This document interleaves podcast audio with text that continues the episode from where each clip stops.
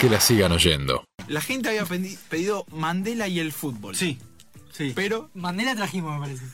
Sí, Trajimos otros deportes, atención, atención, sirven. Eh, se cumplen 24 años de que Mandela es el- elegido como el primer presidente negro y también el primer presidente elegido por sufragio universal en Sudáfrica. Allí ganó con el 62% de los votos. Vamos a contar un poco la historia de Mandela, cosas conocidas y cosas no conocidas, eh, y también la relación con el deporte y este eh, líder político indiscutido, que tiene una particularidad de que no la tienen, creo que ningún otro líder político. Es recordado de manera grata y honrosa, tanto por mandatarios como Nicolás Maduro, como por Mauricio Macri. Recordemos que cuando Macri asume el poder, el periodista más, eh, iba a decir soplaquena, pero quedaba mal, No, Luis Majul, bueno. Luis. Majul, Luis Majul, no, no les voy a decir el nombre, pero es Luis Majul, di- re- re- eh, de alguna manera hace una comparación entre Macri y Mandela. Ahora vamos a tratar de, ente- de- de entender por qué hace. ¿Puedo arriesgar otro? Sí, Eh, Mahatma Gandhi. también. También. Morgan Freeman. O sea que estamos. Bueno, me estás spoileando la, la, la columna. La película. No. Eh, Nelson Mandela nace el 18 de julio del 18, ¿sí? En Xhosa, se llamaba la tribu, eh, en el poblado de Seco, ¿sí? Todo Sudáfrica. Lo apodan Rolijlala, ¿sí? Quiere decir revoltoso, ya de pequeño era un niño revoltoso. A los 7 años se convierte en el primer eh, niño de Xhosa, que es esa tribu, en concurrir a la escuela. Y es allí donde su señorita lo apoda, o en realidad lo nombra, y le dice, te vas a llamar Nelson. Él no se llamaba Nelson. No sabemos el nombre real de Mandela. Es decir, a los 7 años en la escuela, primer alumno de esa tribu en la escuela, lo nombra la, eh, la profesora. En el 94 pasa a formar parte del Congreso Nacional Africano, en el cual militaba contra las políticas del apartheid. Brevemente explicamos qué es el apartheid. Era un sistema de segregación de la población de- a partir de las razas, ¿sí? a partir del cual se dividían tanto los roles, las funciones, por supuesto, el poder político y también el poder económico. Eh, había como especie de guetos, pero realmente funcionaban guetos, como en la Praga del siglo XVI, eh, como en gran parte de Europa también, eh, pero esto en pleno siglo XX y en Sudáfrica. Eh, el muchacho en cuestión se recibe de abogado, abre un estudio jurídico con otra persona, también negro. Tenían un problema en, en- por el código legal de Sudáfrica. Los testigos blancos se podían negar a responder preguntas de los abogados negros. Era algo, podían hacerlo. No, no te respondo. Y estaba es decir, ¿cómo sos abogado si no podés preguntarle a un testigo y el testigo puede decirte, no, yo no te respondo? ¿Sí? Arrancamos con dificultades. Aún así, abren el estudio de abogados. Eh, sucede algo muy particular en la historia de Sudáfrica, que es la matanza de Shapperville. Sucede eh, en marzo del 60, a partir de la cual es la policía de Sudáfrica mata a 69 ciudadanos, ciudadanos negros. Él pasa a la clandestinidad porque empieza a ser perseguido cualquier tipo de manifestación contra el apartheid y empieza a recorrer todo el país en busca de el apoyo para organizar una huelga. ¿sí?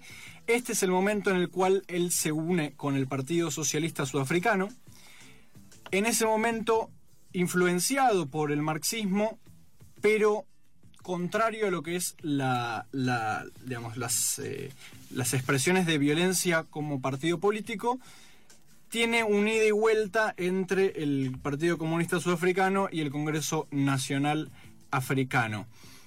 Termina formando parte de la organización guerrillera Lanza de la Nación en 1961. Estamos hablando de Mandela, ¿sí?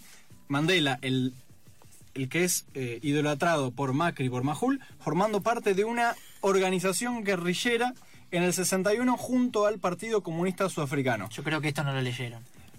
O vamos a ver por qué también es eh, idolatrado tanto por sectores de izquierda como por sectores de derecha. ¿Se ha dado acá algo parecido con Pepe Mujica? Un Sí. poquitito, poquito. Sí, pero no, no en Uruguay, por ejemplo. Acá sí, puede ser, puede ser. En realidad se lo veía como esa cosa de que no Austero. austero, que no se ponía Que no Pero necesitaba pa- lujos. Pero era la, la contracara que servía ante el relato de las carteras, las joyas. Ese, era la contracara que servía. Miren, Mujica, qué bueno presidente. Después lo tenían acá presidente y lo querían matar. imagínate. Olvídate. Eh, bien. Eh, pasa la clandestinidad, decíamos, hace viajes, lo, lo apresan en el exterior, diciendo que viajó sin permiso, de manera ilegal, lo tratan de una especie de que quiso hacer un atentado contra el Estado y el orden público. Pasa 27 años preso, Mandela, ¿sí? estudia a la distancia. Estos 27 años los pasa en tres prisiones. Una de ellas es la más conocida, que es Robert, Robben Island, que es la cual tiene un museo, incluso adentro no funciona como cárcel. Así es. Tiene la- lo que era la celda de Mandela, pasó a ser una especie de museo recordatorio sobre las atrocidades del apartheid. Eh, y después también, no tan conocidas, las prisiones de Polsmore y Víctor Berster, en las cuales estuvo el último tiempo. En la cárcel estudia a la distancia Derecho, ¿sí? Eh, termina de cursar la carrera en la Universidad de Londres a distancia. Por una cuestión de las leyes sudafricanas no le permitían tener el título, es decir, nunca se emite el título de esa universidad. O sea, tuvo que volver a estudiar la carrera que, Sí. que yo había estudiado. Correcto. Y finalmente, después de 27 años de estar preso, en el 90, ante el aumento de las campañas a favor de la liberación de Mandela y ya en un contexto en el cual la comunicación también y la globalización permitía también eh, denuncias de este tipo de cuestiones con derechos humanos y mucho más prolíferas las denuncias que lo que podía ser 20, 20 o 30 años atrás es eh, se junta de alguna manera a negociar con lo, quien era el presidente de ese momento, Frederick de Klerk, que era el líder de la minoría blanca, ¿sí? Eh, porque no es que los blancos tampoco eran mayoría, era una minoría, contenía totalmente el poder político y el total poder económico. Negocian de alguna manera que él va a salir de la cárcel y a partir de allí también negocian una transición hacia la democracia que se da en el año 1994, cuando el 10 de mayo hay una votación y, como decíamos al comienzo, gana con el 62% de los votos. En este momento Mandela ya tenía 71 años, es decir, había pasado grandísima parte, al final fueron casi dos tercios, porque terminó viviendo 95 años aproximadamente. Eh, ¿Qué hace Mandela cuando asume el gobierno? De alguna manera dice, si yo pretendo ser únicamente una representación de los negros, me van a comer crudo. ¿Qué hago? Pone de, pre- de vicepresidente a de Klerk, que era el que era presidente hasta el final del apartheid, una especie de eh, Cobos, una Sí, especie Julio de, Cobos, el claro. de, de Temer, Temer era vicepresidente de Dilma, eh, en Ecuador también sucedió que Correa se peleó a muerte con el vicepresidente, que no es el presidente de hoy, que también se peleó con el que hizo Sí. campaña. Eh, de esta, esta cuestión que tienen las izquierdas de, sen- de- de al ser minoritarias, muchas veces tener que meter como segunda imagen para atraer un poco, para conciliar un poco con los que manejan el poder económico. ¿Se entiende esto? Clarísimo. Bien. Eh, vamos a ver por qué lo relacionamos con el deporte. Es clara la relación, seguramente sabrán, en el año 95 se juega el Mundial, la Copa del Mundo en Sudáfrica. Mandela Mundial decía de- que... de rugby. Mundial de rugby, De rugby. perdón. Mundial de rugby. Mandela decía que los deportes tenían o tienen el poder de cambiar el mundo y que son los únicos o que le- les habla a los jóvenes en un lenguaje que ellos entienden y no así la política y que el deporte tiene las herramientas para romper esas barreras raciales que la política en ese momento no tenía. Bastante a tono con la entrevista que tuvimos hoy. Correcto, exactamente.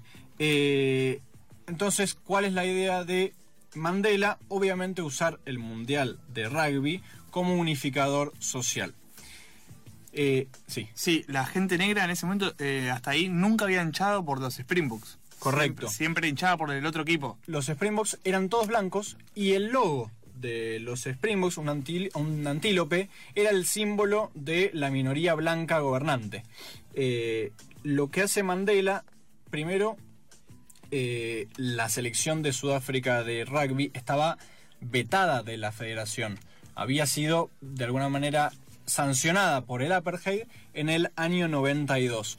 En el año 90, perdón. En el 92 le permiten volver una vez que está la transición hacia la democracia y por eso es que le permiten hacer el mundial en su país, porque si, si era vetada no podía hacer el mundial, obviamente. El rugby que es el deporte número uno en Sudáfrica. El de- claramente el deporte número uno, pero no era el mejor equipo de ese mundial, digamos. Todavía no vamos a contar cómo termina.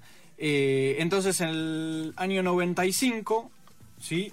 Mandela se pone el, el objetivo de utilizar el mundial de rugby para unificar de alguna manera el sentimiento nacionalista, para conciliar entre lo que era la minoría blanca y la mayoría negra que había sido oprimida tantísimos años. ¿Eso implicó una apertura del equipo de rugby en donde los jugadores negros podían empezar a jugar en el equipo? Sí, pero en ese momento no había ningún jugador negro, porque imagínate que hasta ese momento los negros eran esclavos. Claro, claro, por eso. O, O sea, o por lo menos vivían en un gueto, sí, digamos, claro, casi eran esclavos. implicó la apertura. Era- sí, legalmente podían em- entrar, pero no había jugadores negros. Claro.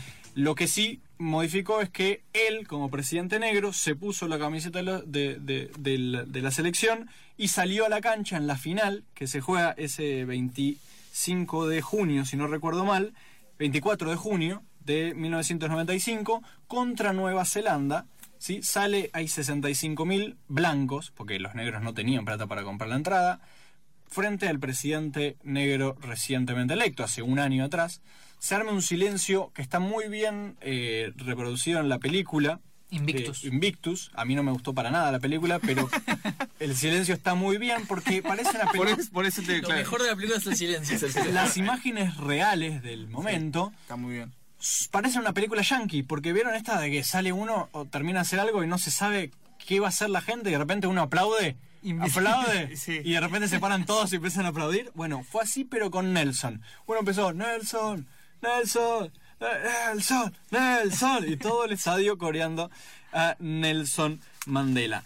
Vamos a tratar de explicar brevemente como para, como para terminar por qué es amado tanto por la izquierda como por la derecha. Mandela lo que hizo de alguna manera es hasta de yo me animo, digamos, es fácil criticarlo frente a un micrófono, un tipo que estuvo 30 años preso y que hizo de alguna manera casi una revolución legal, digamos, Ah, dentro pensé de que de San el país. Pero utilizó algo así como la teoría de los dos demonios. El tipo armó, eh, cuando estuvo en el gobierno, una especie de comité de comisión para la verdad y, y reconciliación para investigar las violaciones de los derechos humanos cometidas en los años del apartheid, tanto por blancos como por negros. Es decir, es decir, Igualó. digo, claro, igualó la situación de los que eran avasallados, aplastados, dominados absolutamente, con la de lo- la minoría blanca dominante. Para dejarlo contento, digamos. Claro. 20 años después de, o 24 años después de lo que fue la gobernación de, de Mandela, la minoría blanca conserva el poder político, conserva el poder económico, han cambiado, siguen viviendo en especies de guetos, pero pueden mezclarse, pero lo siguen haciendo. Los que tienen, lo que, hace- lo que ha hecho de alguna manera es eh, modificar las clases sociales. Existen clase, un clase social media de negros y existe una incipiente clase eh, de blancos de clase baja. ¿Se entiende? Sí. Que antes los de blancos no pasaban de la clase media alta. De alguna manera lo que hizo es esta conciliación, este perdón, y por eso también es tan pedido por mucha gente que dice, tenemos que hacer como hizo Mandela, que perdonó a todos, que se unieron en un abrazo, la de tirar todos para el mismo lado, ¿se entiende? Sí. De alguna manera, digamos, recordamos a Mandela con todas las cosas buenas que ha hecho y también recordamos que hoy en día la situación de, Su- de Sudáfrica no ha cambiado lo suficiente de acá a 24 años atrás. Que la sigan oyendo. la sigan oyendo.